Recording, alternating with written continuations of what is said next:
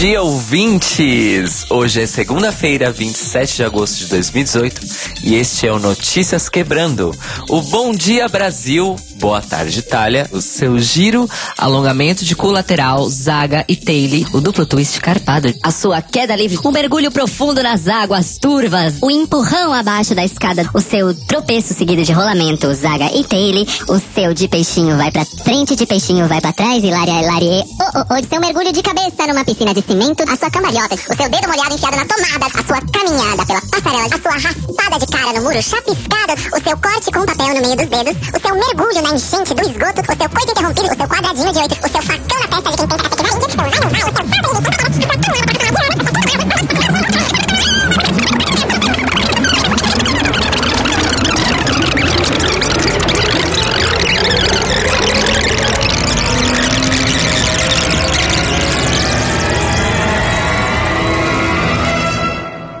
seus 100 episódios do Notícias Quebrando, de notícias do The Library is Open. Eu sou Cairo. Eu sou Telo. Eu sou Rodrigo. 100 episódios de Notícias Quebrando. Aê, caralho!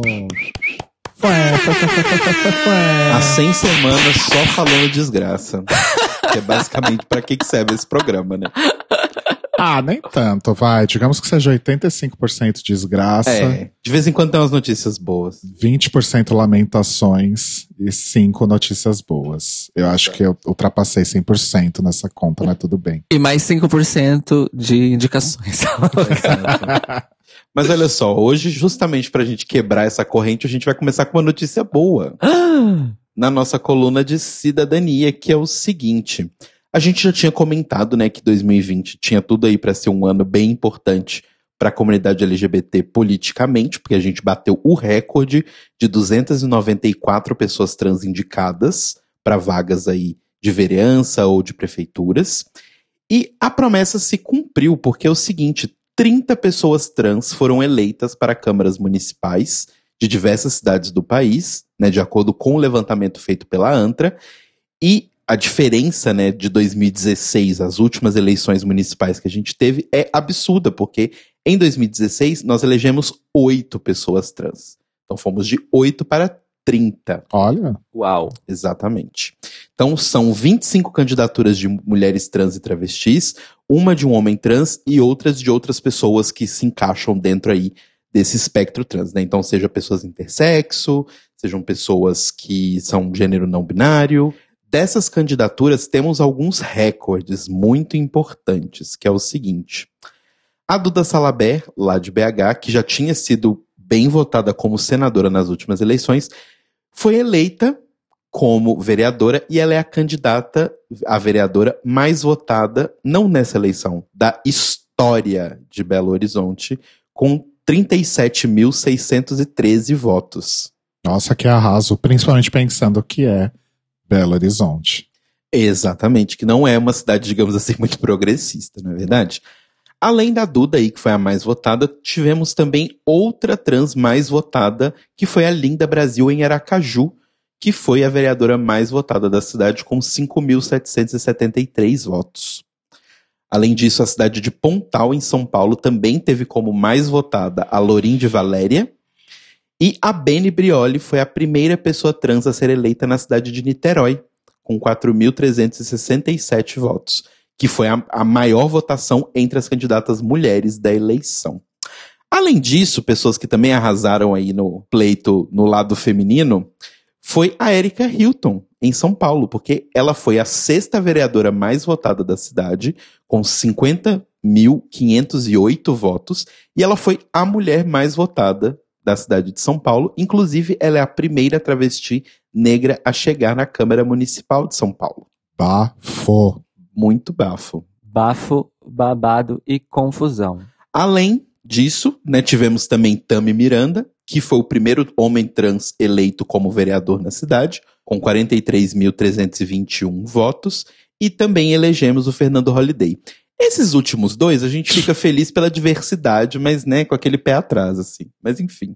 Olha, eu não sabia que a votação do Tami tinha sido tão expressiva. Confesso que fico feliz que ele tenha tido uma boa votação. Não vou mentir, isso me deixa um pouco feliz. Uhum. Principalmente porque, considerando que o Tami Miranda é, talvez, uma das pessoas trans mais expostas e conhecidas do Brasil, mas ele se elegeu pelo Partido Liberal. É como o Telo disse. Então, fica aí o parabéns. Com uma mão você comemora, com a outra você põe a mão na consciência. Exato. Não é verdade? E Fernando Holliday segue sendo, então, aquela pedrinha no sapato. É, mas é aquela coisa. Eu prefiro que ele exista lá do que ele não exista.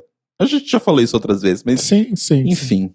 Mas além disso, também em São Paulo, nós tivemos a primeira pessoa intersexo eleita, que foi eleita pela bancada feminista, com 46.267 votos, e a Samara Santana, que participa também da candidatura coletiva do Quilombo Periférico, também foi eleita com 22.742 votos.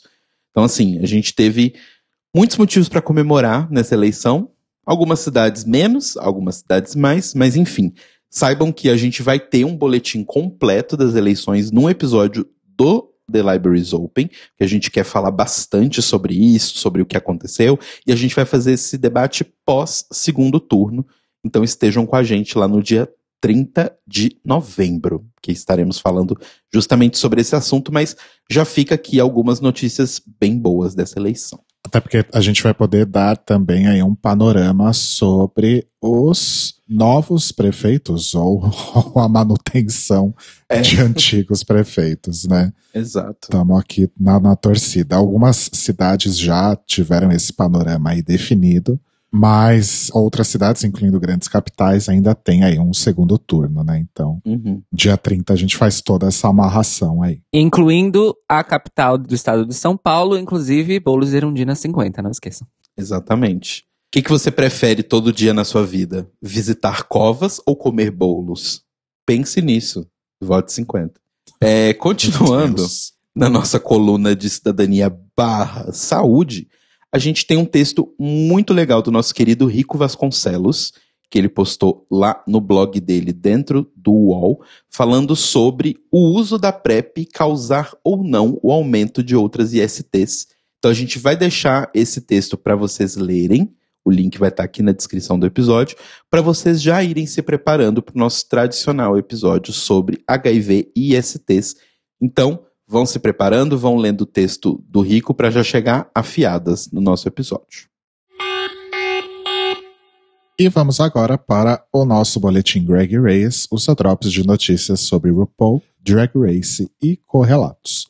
Na semana passada, a World of Wonder anunciou oficialmente que teremos um novo spin-off europeu de Drag Race, dessa vez na Espanha. Então, Drag Race Spain, primeira temporada, is coming soon.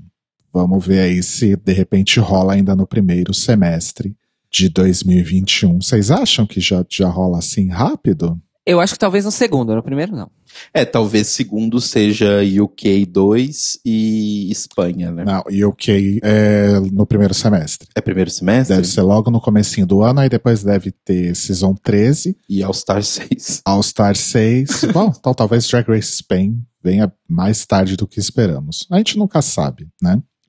Como sempre, Drag Race Spain vai estar disponível no Wow Presents Plus para América do Norte, Reino Unido e territórios selecionados.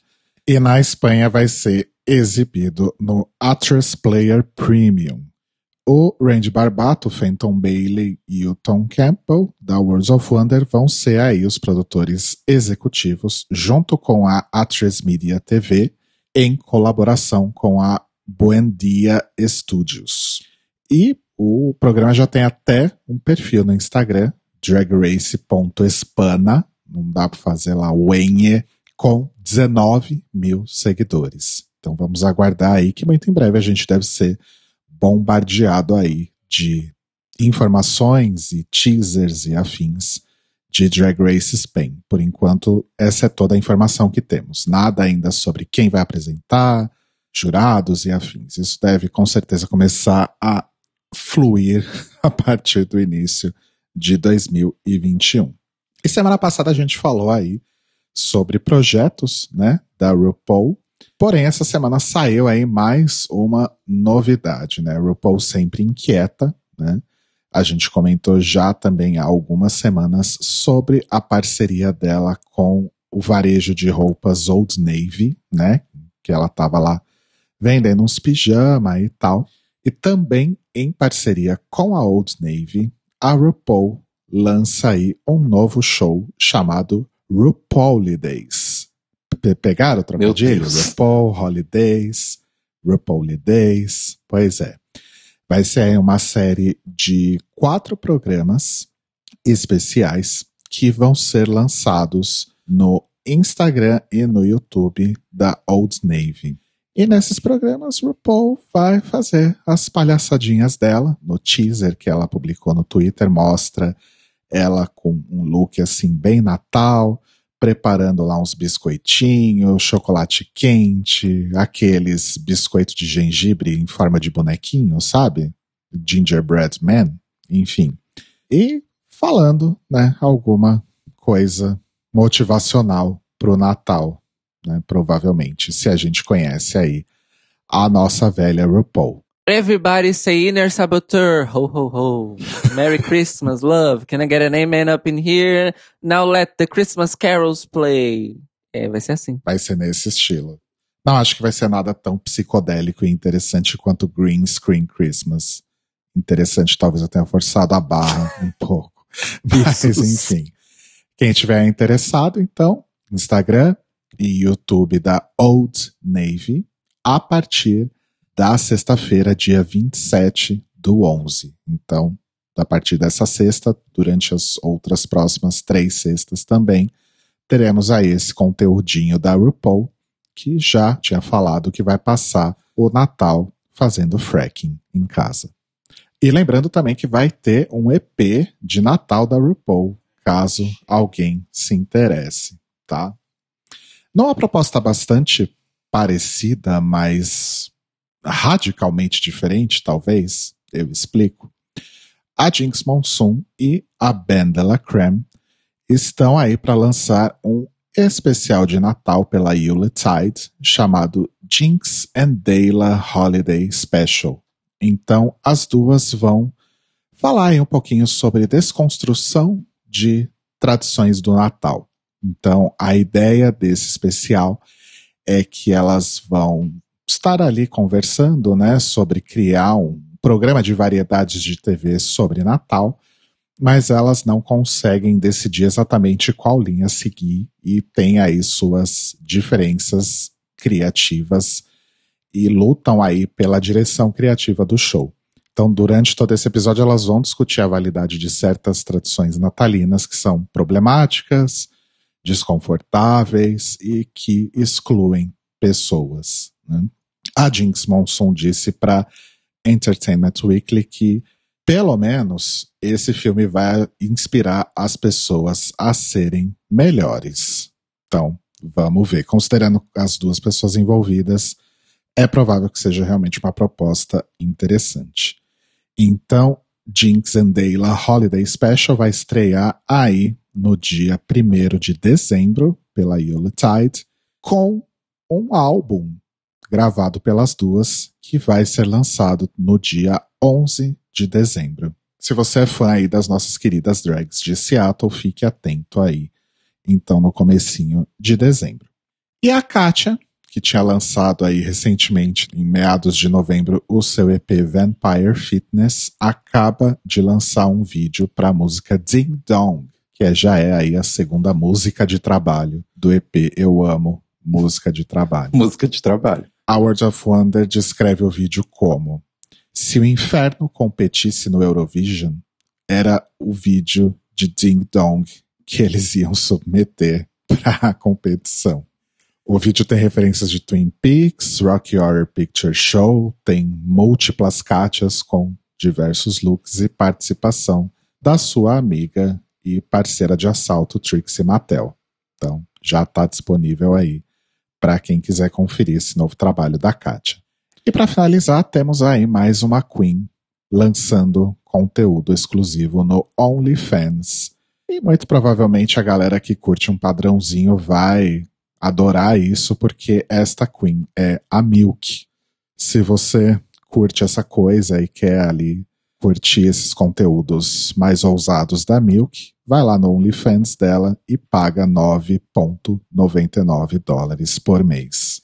é o tipo de coisa que nem de graça talvez a gente consumiria, não é mesmo? Mas a gosto para tudo. E este é o Greg Reis da semana. Agora vamos para nossa coluna internacional e a gente começa contando para vocês que o relatório anual de estatísticas de crimes de ódio do FBI nos Estados Unidos computou um aumento considerável de crimes envolvendo pessoas LGBTs, principalmente mulheres trans, negras e latinas. De acordo com o FBI, no ano de 2020, até agora, 34 pessoas foram vítimas de crimes de ódio, todos fatais e motivados pela orientação sexual das vítimas. Os dados foram publicados no último dia 16.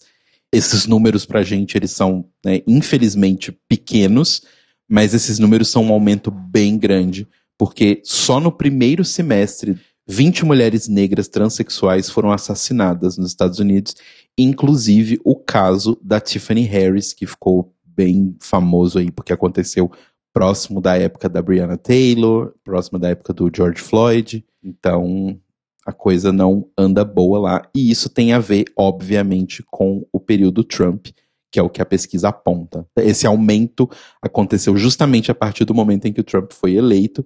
A escalada de crescimento continua.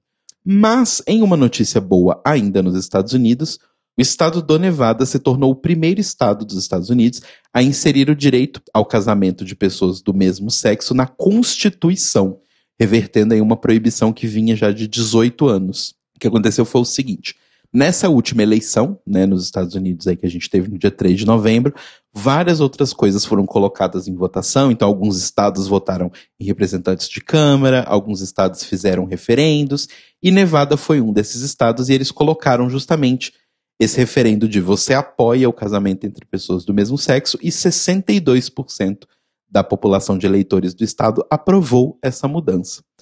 Vale só para a gente citar, em 2002 já tinha acontecido o mesmo referendo, basicamente, em Nevada, e as pessoas não tinham aprovado isso. E aí vocês me perguntam, mas ah, nos Estados Unidos não pode casar? Porque em 2015 a Suprema Corte dos Estados Unidos legalizou o matrimônio de pessoas do mesmo sexo em todo o país. Porém, por conta né, de indicações do Trump para a Suprema Corte, ou até mudanças que estão acontecendo aí nos Estados Unidos, as pessoas acharam melhor fazer essa sugestão de que fosse incluído na legislação do Estado, caso a Suprema Corte deixe de fazer valer essa proposição que foi feita, né? Um detalhe só da legislação do Nevada é que a mudança foi feita, mas ela não obriga, obviamente, né, porque acho que isso nunca foi a intenção de nenhuma dessas legislações, ela não obriga nenhuma organização religiosa ou clérigos de qualquer religião a casar as pessoas do mesmo sexo. Elas simplesmente podem casar legalmente. É o que a gente sempre quis mesmo. A gente tá cagando pra igreja, na verdade. Mas enfim, é isso. Uma boa notícia, pelo menos, né? E vem do Nevada, eu achei isso curioso. Não é um estado que a gente normalmente associa com progressismo, né? Eu nem sei o que tem lá. Neve aqui. Tá louca. Eu ia fazer essa mesma piada. Bom, e a gente já vai começar aqui a entrar um pouquinho no Manicômio Brasil, abrir só uma frestinha da porta, porque nessa última terça-feira aconteceu o primeiro encontro virtual da cúpula dos BRICS, que é Brasil, Rússia, Índia, China e África do Sul. Sim, o Bolsonaro está eleito desde 2018, mas foi o primeiro encontro oficial de Bolsonaro com o presidente da China, o Xi Jinping. Sim, a China é o maior parceiro comercial do Brasil mas o nosso presidente só conheceu o presidente de lá dois anos depois. Gênio. Continua indo muito bem.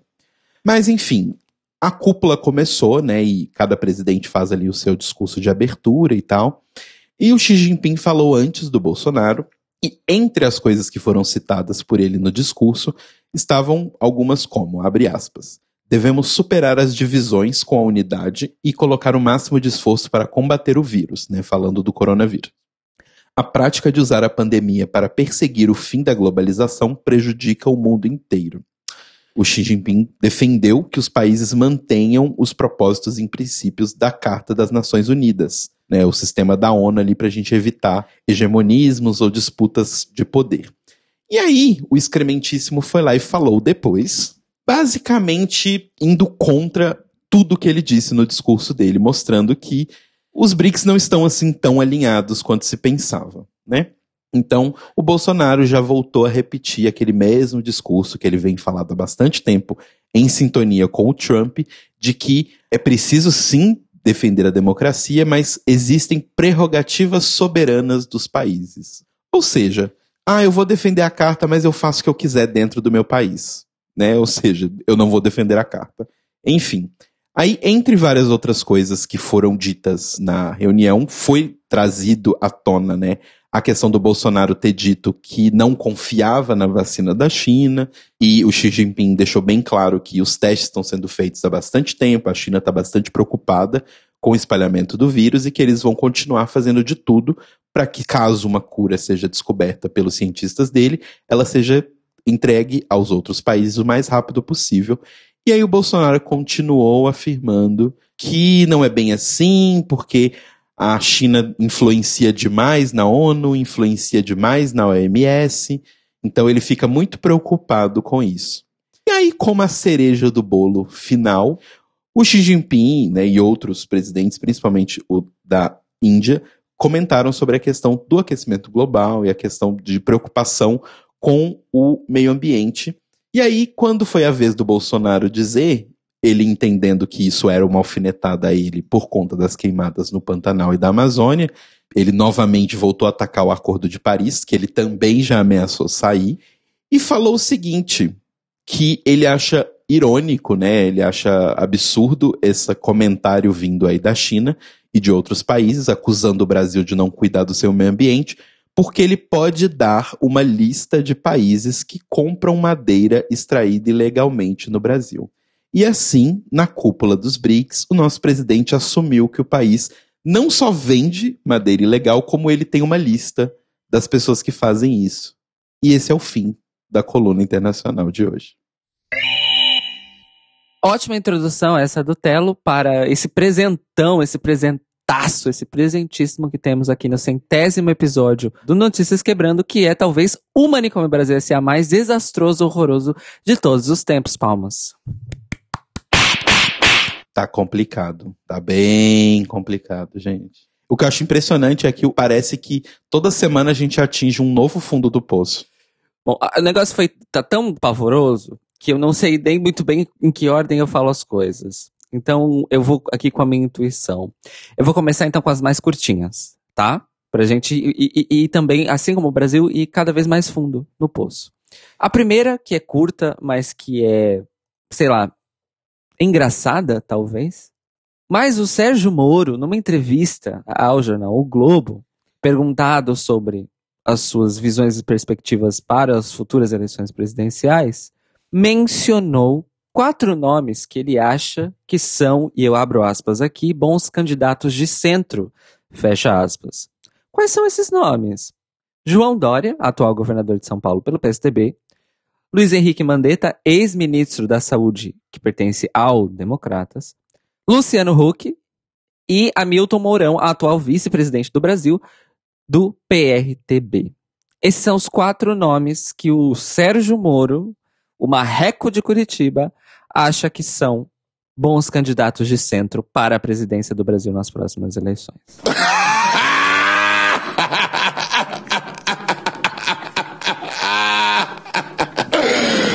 Ok. Cada kkkk é uma lágrima, né, amores?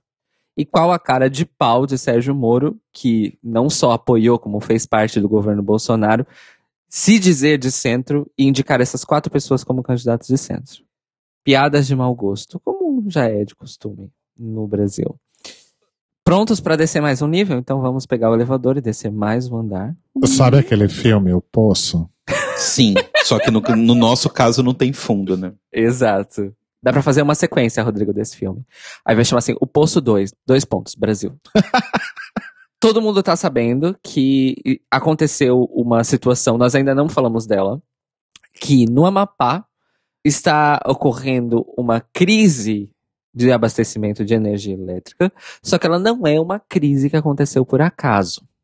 Ela foi uma crise provocada por um desastroso erro técnico da atual empresa privada que gere a distribuição de energia no Amapá. Então, assim, o Amapá já está, eu acho que há três semanas, se não me falham as contas aqui pelas datas que temos nas notícias, há três semanas, sem fornecimento regular de energia elétrica. E eu digo isso porque em algumas áreas do estado já há racionamento de energia elétrica, mas em várias delas, principalmente nas áreas rurais e nas áreas pobres da capital do Amapá, simplesmente não houve nem um minuto de fornecimento elétrico nas últimas três semanas, desde o apagão inicial. E aí qual é a questão? Uma das grandes polêmicas é que a ANEEL anunciou que a conta, ou seja, o tanto que vai custar fazer essa recuperação do sistema elétrico do Amapá, vai ser pago por todos os brasileiros nas suas contas de luz, como se todo mundo estivesse pagando parcelas a mais na sua conta de luz para pagar esse prejuízo. Só que esse prejuízo foi causado por uma empresa privada e não por uma empresa pública. Então voltamos à lógica do lucro privado, prejuízo socializado. Mas essa não é uma das piores coisas que aconteceu, meus amores. A pior coisa que aconteceu, talvez por ter sido mais imediatamente desumana, é que a Advocacia Geral da União entrou na justiça para que uma outra liminar conseguida na semana passada e que dava o direito dos cidadãos do Amapá receberem mais duas parcelas do auxílio emergencial de 600 reais a título de ajudar as pessoas nessa situação absolutamente absurda em que há pandemia e total falta de abastecimento de energia elétrica, óbvio, e a Advocacia Geral da União falou assim: não, não vão ter não. Infelizmente, o desembargador Ítalo Fioravante Sabo Mendes, do tal Tribunal Regional Federal da Primeira Região, concedeu à Advocacia Geral da União a suspensão do pagamento das parcelas adicionais especiais para os cidadãos do Amapá nessa situação absurda que eles estão vivendo no momento. É muita maldade mesmo, né? É, não é? Óbvio que os argumentos da AGU no processo de derrubada liminar fazem menção a não temos dinheiro para isso.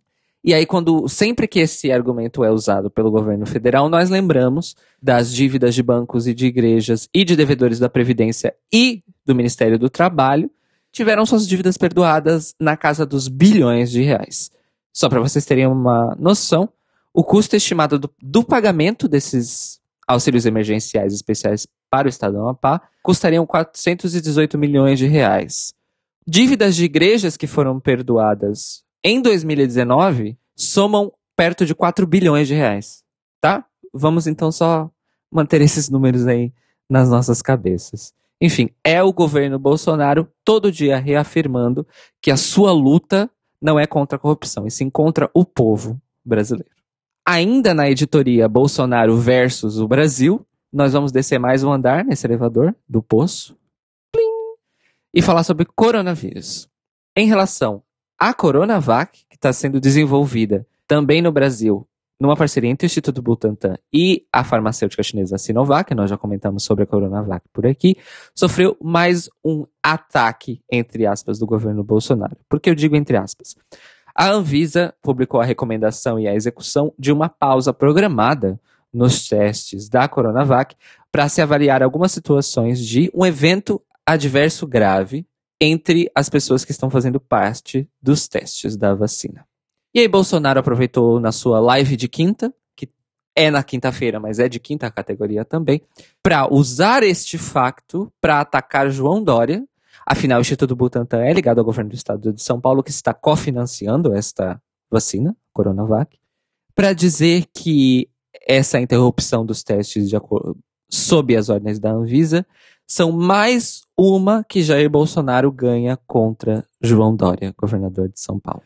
Não apenas Jair Bolsonaro está lidando com isso como se fosse uma briga pessoal da quinta série, mas também ele utilizou de maneira desonesta uma informação científica que a Anvisa menciona no seu texto. Como é de se esperar na ciência, principalmente numa ciência feita em regime emergencial, como estão sendo feitas todas as vacinas, não só essa, há pausas programadas para analisar determinadas reações ou desenrolares que as pessoas participando do teste têm, e isso é normal, corriqueiro e esperado e programado. nesse tipo de teste científico. Só que, no texto da Anvisa, a Anvisa menciona que as possíveis reações, os possíveis eventos adversos podem envolver internações prolongadas, malaltias não previstas, anomalias e até morte. Isso no plano da hipótese, porque eles ainda não sabem, porque ainda não foi investigado, certo? Esse é um dos motivos da pausa dos testes. Bolsonaro foi lá e disse o seguinte na sua live, e eu abro aspas: morte, invalidez, anomalia. Esta é a vacina que o Dória queria obrigar a todos os paulistanos tomá-la. O presidente disse que a vacina jamais poderia ser obrigatória. Fecha aspas. O presidente, no caso ele próprio, que se refere a si mesmo na terceira pessoa, Meu Deus. como diria Alexis de Schitt's Crew, Iwa. É isso, Mores. Ele pegou palavras que estão numa situação de hipótese e disse: Olha, essa vacina causa essas coisas. Eu ganhei, vocês perderam. Esse é Jair Bolsonaro. Vocês, no caso, toda a população brasileira, né? Aparentemente. Porque é contra a gente que ele tá jogando. Não está tentando apenas sabotar a Coronavac, que mais Jair Bolsonaro também está tentando sabotar as chances do Brasil, do resto do Brasil, porque a Coronavac, por enquanto, está garantida apenas para o estado de São Paulo, mas está tentando impedir para o resto do Brasil conseguir doses de outras duas vacinas que estão sendo desenvolvidas aqui na Europa, que é a da farmacêutica Pfizer e da farmacêutica Moderna. Então, assim, gente, se você não é de São Paulo e tá vendo essa briga Dória versus Bolsonaro por causa da vacina, não pensem que não atinge vocês, porque na verdade ele está tentando sabotar todas as vacinas. Até agora, Jair Bolsonaro não indicou, não nem falando metaforicamente, nem falando hipoteticamente, nada favorável sobre vacinas contra o coronavírus. E tudo que ele tem feito e dito até agora em relação às vacinas que já estão sendo desenvolvidas indica que o objetivo dele é literalmente deixar o Brasil sem nenhuma vacina do coronavírus. Ou ao menos nenhum esforço do Ministério da Saúde, do governo federal ou do que seja vai estar envolvida na vacinação contra o coronavírus no Brasil. Esse é o objetivo dele. Difícil, complicado, se vamos sobreviver a isso, ainda a saber. Um agradecimento aqui especial, ela não nos conhece, mas várias das informações científicas aqui conseguimos graças a uma thread, a um fio no Twitter, da doutora Melanie Fontes Dutra, que estuda justamente é, neurociência e ela faz análise científica. Então ela faz, ela estuda o processo científico e foi ela que apresentou esses dados de que esse tipo de pausa que a Anvisa fez é normal, necessário e programado em qualquer tipo de teste científico que envolve o público e a população. Estão preparados para descer mais um andar? Na semana passada, foi divulgado um relatório chamado Trans Murder Monitoring, ou seja, o Observatório dos Assassinatos de Pessoas Trans, recolhendo não apenas dados referentes ao ano de 2019, mas também a um histórico da última década. E os números em relação ao Brasil não são nada, nada, nada animadores. Primeiro que em relação a 2019, o Brasil ocupa pelo 12º ano consecutivo o primeiro lugar no assassinato de pessoas trans por motivos de crime de ódio e transfobia. México e Estados Unidos vêm em seguida nessa lista, sendo que o Brasil teve, segundo esse relatório que foram reportados e registradas, 124 mortes de pessoas transexuais no Brasil, o México 45 e os Estados Unidos 24. A ANTRA, na sua análise do documento, também aproveitou para adicionar as informações mais específicas e o número mais alarmante é que destes 124 casos de morte de pessoas trans no Brasil em 2019, 82% das vítimas eram pessoas afrodescendentes. Temos aí então uma disparidade absurda no que tange à relação de raça e identidade de gênero e preconceito. Infelizmente é esperado, afinal a proporção na população em geral do assassinato de pessoas negras é um pouco abaixo disso, mas fica também nessa casa entre 70% e 80% em comparação às pessoas brancas. Os dados de 2020 do mundo também não são nem um pouquinho animadores. Até setembro em 2020, apenas, hein, gente? Nove meses. Foram reportados 350 assassinatos de pessoas trans ao redor do planeta. que é um aumento de 6% em relação a 2019. Só que 80% dessas mortes aconteceram na América Latina e 43% delas no Brasil. Ou seja, a coisa não está nem um pouquinho favorável. E como a gente sempre fala em relação aos dados referentes à população trans, mas à população LGBT no geral, é que tudo isso corresponde aos crimes que foram reportados como se devem, tá? O que significa que numa extrapolação de subnotificação, esse número pode ser até quatro ou cinco vezes maior na realidade. Não está tranquilo, não está favorável. O Christian Cabreira, que é um pesquisador da Human Rights Watch e que faz parte da equipe que produziu esse relatório, o Observatório dos Assassinatos Trans, ele disse o seguinte em relação ao Brasil. Abre aspas. Quando um presidente da República diz algo homofóbico com orgulho, é um sinal para os brasileiros de que eles podem fazer o mesmo. Isso incentiva a violência, pois sugere que as pessoas não serão punidas pelos seus atos de violência. Fecha aspas. E o Christian está o quê? Correto, infelizmente. Falando nisso, vocês estão prontos para descer para o nosso último e pior andar? Chega. Na última sexta-feira, dia 20 de novembro, comemorou-se aí mais um Dia da Consciência Negra no Brasil, que no resto do mundo também marca a data do Dia Internacional da Lembrança das Pessoas Trans, o International Trans Day of Remembrance, que é uma data dedicada no movimento LGBT a justamente discutir as causas, como combater a questão da violência transfóbica e lembrar e relembrar e não deixarem os nomes dessas vítimas que foram aí mortas pela violência transfóbica. E no Brasil, no Dia da Consciência Negra, começou com uma notícia absolutamente péssima, mas que infelizmente não é a primeira vez que acontece. E não é a primeira vez que acontece nos últimos cinco anos. Nos últimos cinco anos, casos similares aconteceram pelo menos três vezes. Na noite do dia 19, na quinta-feira, o João Alberto Silveira Freitas, de, de 40 anos, foi espancado até a morte por dois seguranças de um supermercado Carrefour em Porto Alegre, no Rio Grande do Sul. Os dois seguranças eram brancos e um deles, inclusive, não tinha registro para atuar como segurança particular. Já houveram muitos desdobramentos desse caso.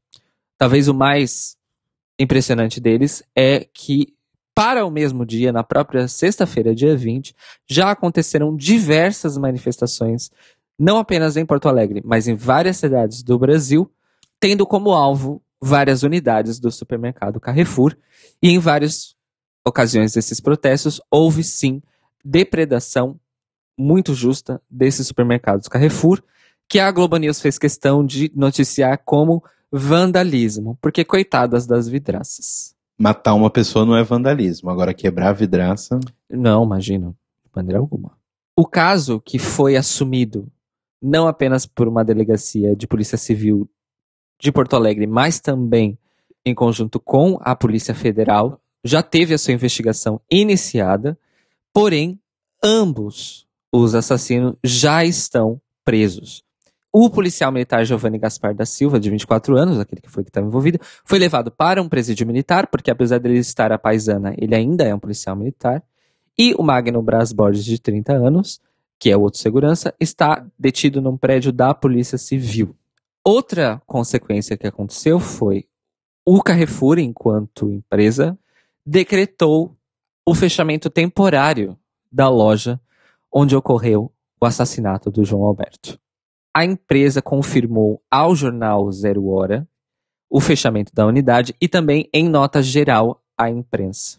Segundo a administração regional do Carrefour, a unidade estará fechada por tempo indeterminado, mas eles fizeram questão de deixar claro que é um fechamento temporário.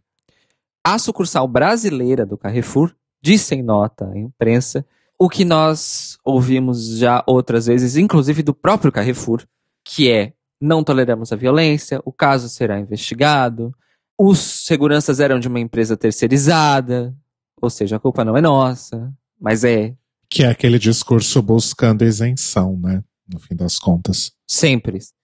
De acordo com o laudo médico, o João Alberto morreu no local e a causa mortes foi asfixia. Já há pessoas querendo saber, inclusive em todas as notícias que nós lemos sobre o assunto, existe sempre aquele ponto que diz: mas o que, que ele fez para provocar isso? Inclusive, o policial militar, que está envolvido no caso dos assassinos, alegou que, na verdade, quem começou foi o próprio João Alberto quando deu um soco no segurança. Como se isso justificasse a morte de uma pessoa.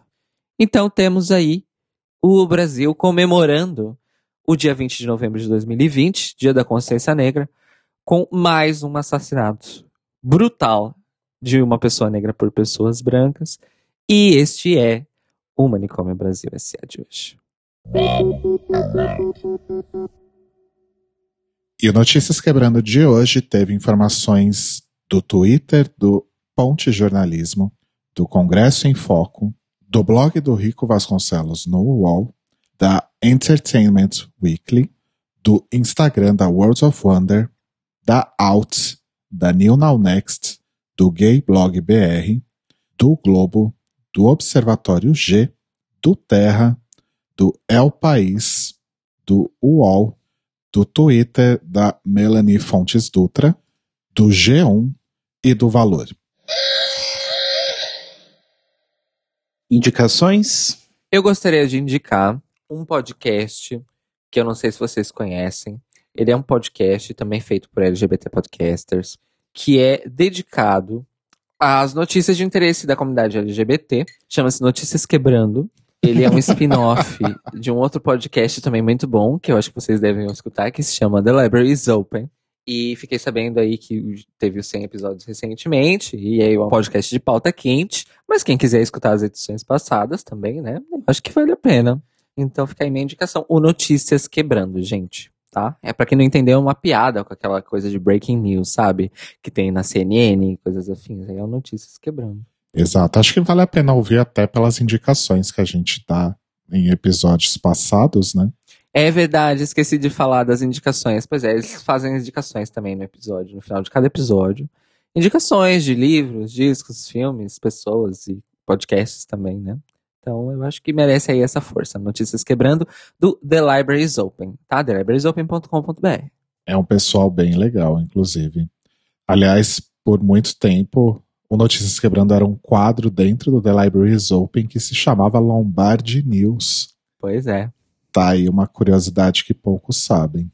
Bom, a minha indicação vai ser autorreferente também, porque eu não tenho nada muito novo para indicar. E acho que as coisas que talvez eu indicasse iam ser, para variar, as mesmas coisas que o Telo. Então, eu vou fazer mais um merchan meu, que é o episódio desta semana do Data Music, que fala sobre MTV Brasil, né? Então, esse ano a MTV Brasil original faria 30 anos, se estivesse viva, no 20 de outubro passado. Então nós resolvemos falar aí um pouquinho sobre as nossas histórias pessoais com a MTV. Então, procure aí Data Music no seu agregador de podcasts preferido ou no seu serviço de streaming preferido. A minha indicação vai ser uma série do Netflix. Caso você esteja sentindo aí dó de vidraça, né? Ah, não quero destruir as coisas e tal, e queira um incentivo para realmente ver como o mundo tá quebrado e botar fogo em tudo. É uma série chamada La Baia, em espanhol, que em português eu sempre esqueço, amor, como chama? É Zona de Separação. Que é uma série que conta sobre um futuro meio distópico, onde aconteceu uma terceira guerra mundial e a Espanha, como sempre, após uma guerra, ela recorreu ao fascismo para poder ajeitar as coisas, como é natural na Espanha. Então, a série conta a história de duas irmãs gêmeas que se separam, né, depois que acontece essa divisão e essa tomada de poder na Espanha. E a série começa com uma delas que morreu e deixou uma filha para trás. E aí essa filha junto com o pai vão voltar para Madrid. É aquela coisa meio vou dizer clichê, mas não entendam isso como mal, mas é aquela coisa meio clichê de uma sociedade onde a maioria das pessoas está completamente fodida e sem nada, e uma outra parcela muito pequena da sociedade tem tudo. Mas é uma série interessante, assim, tem boas atuações, por mais que o roteiro não seja necessariamente a coisa mais original que você vai ver. Tem atuações boas e se você também quer treinar espanhol, assim como eu e o Rodrigo, é uma série bem legal para fazer isso. Então a gente aconselha aí vocês assistirem Zona de Separação na Netflix ou La Baia em espanhol. E o Notícias Quebrando está disponível toda segunda pela manhã no feed, no nosso site thelibrariesopen.com.br, no YouTube, youtube.com.br The Libraries Open Podcast, na Twitch, twitch.tv barra Podcast, ou no seu serviço de streaming preferido. E se você também quiser botar fogo em alguma coisa, porque você está com muito ódio, assim como a gente, manda um e-mail para contato@thelibrariesopen.com.br ou entra no nosso site ou no nosso canal de YouTube e deixe seu comentário no post deste episódio. Lembrando que você pode interagir com a gente nas redes sociais, no Twitter e no Instagram nós somos o Tlio Podcast, e que você pode ajudar a gente financeiramente lá em apoia.se barra The Libraries Open. E nós nos ouvimos e nos falamos novamente hoje à noite, a partir das 21 horas, horário de Brasília, e meia-noite da terça-feira, horário de Lisboa, para mais um The Libraries Open ao vivo no YouTube em youtube.com.br The Libraries Open Podcast e na Twitch em twitch.tv barra Podcast para falar sobre o maravilhoso reality show brasileiro Nasce uma Rainha, com a participação de um dos nossos apoiadores ou apoiadoras que foram sorteados para participar conosco desse episódio maravilhoso. Então estejam lá, interajam no chat. Se não deu tempo, aproveita essa tarde e essa noite antes do podcast para assistir a temporada inteira, dá tempo, a louca. Mas estejam conosco então para começar esse maravilhoso lançamento. E muito orgulho, apenas. Mas falaremos mais no episódio. Não percam The Libraries Open. Beijinhos. Beijos. Beijos, mores.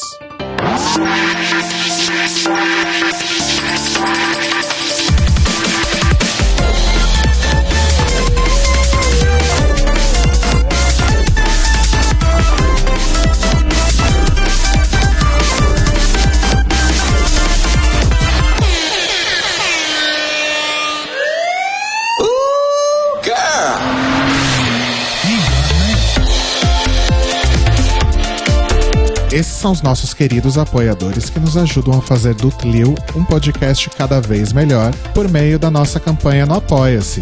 Obrigado, Mores!